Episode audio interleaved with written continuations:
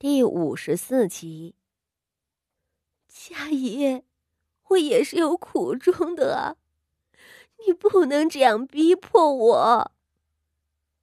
傅妙仪辩解着：“你不知道我在侯府里过的是什么日子，我也是没办法了才回娘家求援的。可偏偏老夫人生你的气。”不肯原谅你，我哪里敢给你求情啊？佳怡，你别恨我，等下一次我回来的时候，我一定给你求情。你现在还在养伤，等送到庄子上，好歹也要两三个月的时间，也不急于一时。哼，什么不急于一时？这话。你竟说得出口！傅家怡惨笑着，捂着胸口艰难的咳嗽起来，指着傅妙仪道：“ 我残废了，还要被赶出傅家。你知道，一旦去了庄子上，再想回来谈何容易？我都这样了，你竟然连替我说句话都不肯啊！”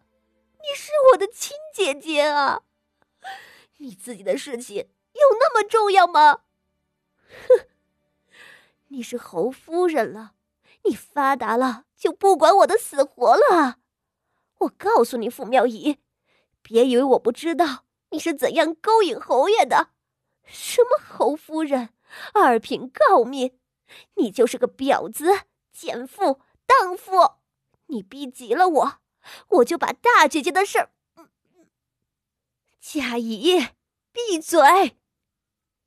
谢氏扑上去捂住了傅佳怡的嘴，红着眼睛怒喝：“那件事情说出去了，对我们娘儿三都讨不了好。”傅佳怡疯癫了一般，指着傅妙仪，恨不能杀了她，一时竟什么都往外说。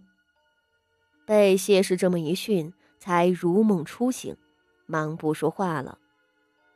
只是傅妙仪那边是真伤了心，她瘫软在地，嚎哭着，讷讷道：“ 婊子、奸夫、荡妇，我拼尽性命挣来的地位，在你的眼里。”却是这样的。够了，够了，一人少说一句。谢氏拼死按着傅佳怡的手，把他手里的瓷片夺下来。佳怡呀，你饶了你姐姐吧，你都打破了她的头，差点就划伤了她的脸。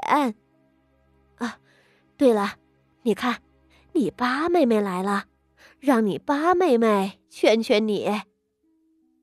说着，朝傅锦仪招手，吵得鸡飞狗跳的傅家怡姐妹两个，直到此时才看见了站在门边上的傅锦仪。傅妙仪仍在嚎啕痛哭，傅家仪却猛地扭过头，一双深深凹陷的眼窝里射出刀子一般狠厉的目光。盯着傅锦仪，一字一顿道：“傅锦仪，我今日这般惨景，都是被你所害。你竟敢到我的面前！”傅锦仪眉头一挑，他看着不顾身份坐在地上大哭的傅妙仪，看着瘫痪在床却面目狰狞可怕的傅佳仪，再看着。床沿上伤心垂泪、状似软弱的谢氏，他心里渐渐清明了。谢氏叫他过来，原来是为了这个目的的啊。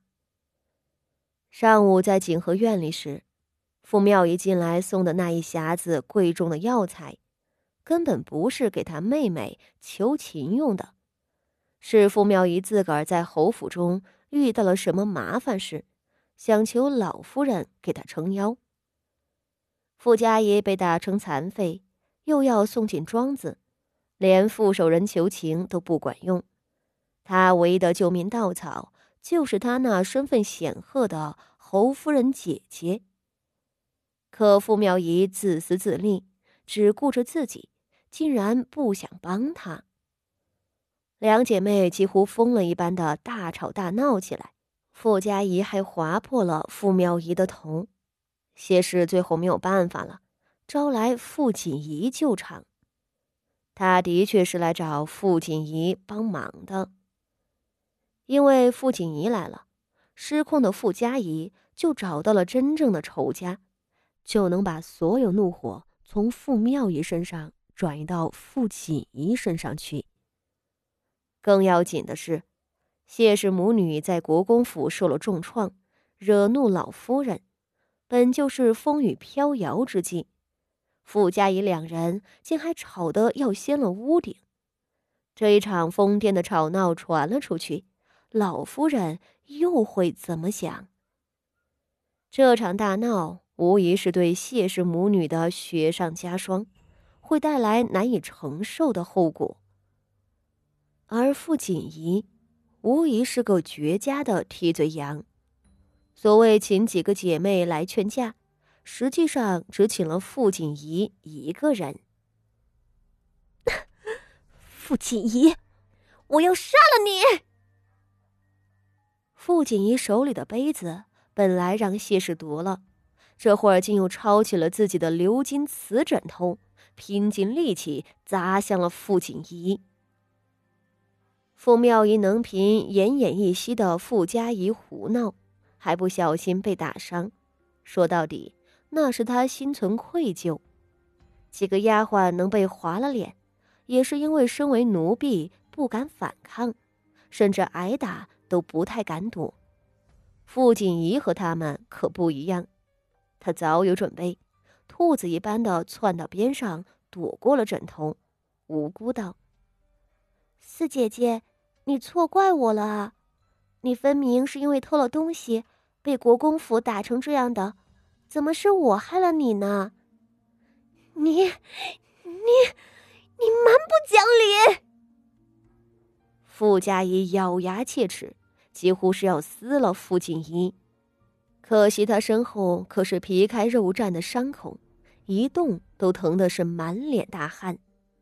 他不顾剧痛难忍，咬牙道：“那天在紫竹林里，你一个人跑了，让我去找你，我就我就进错了屋子，你还把那个荷包挂在我身上。”你是什么时候动的手脚？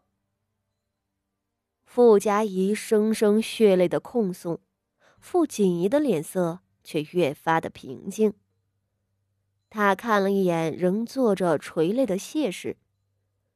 谢氏和傅家仪他们已经知道了那天是自己动了手脚，但 那又怎么样？撕破脸又如何？反正之前因为折腾进景和院的事情。谢氏已经恨上了自己。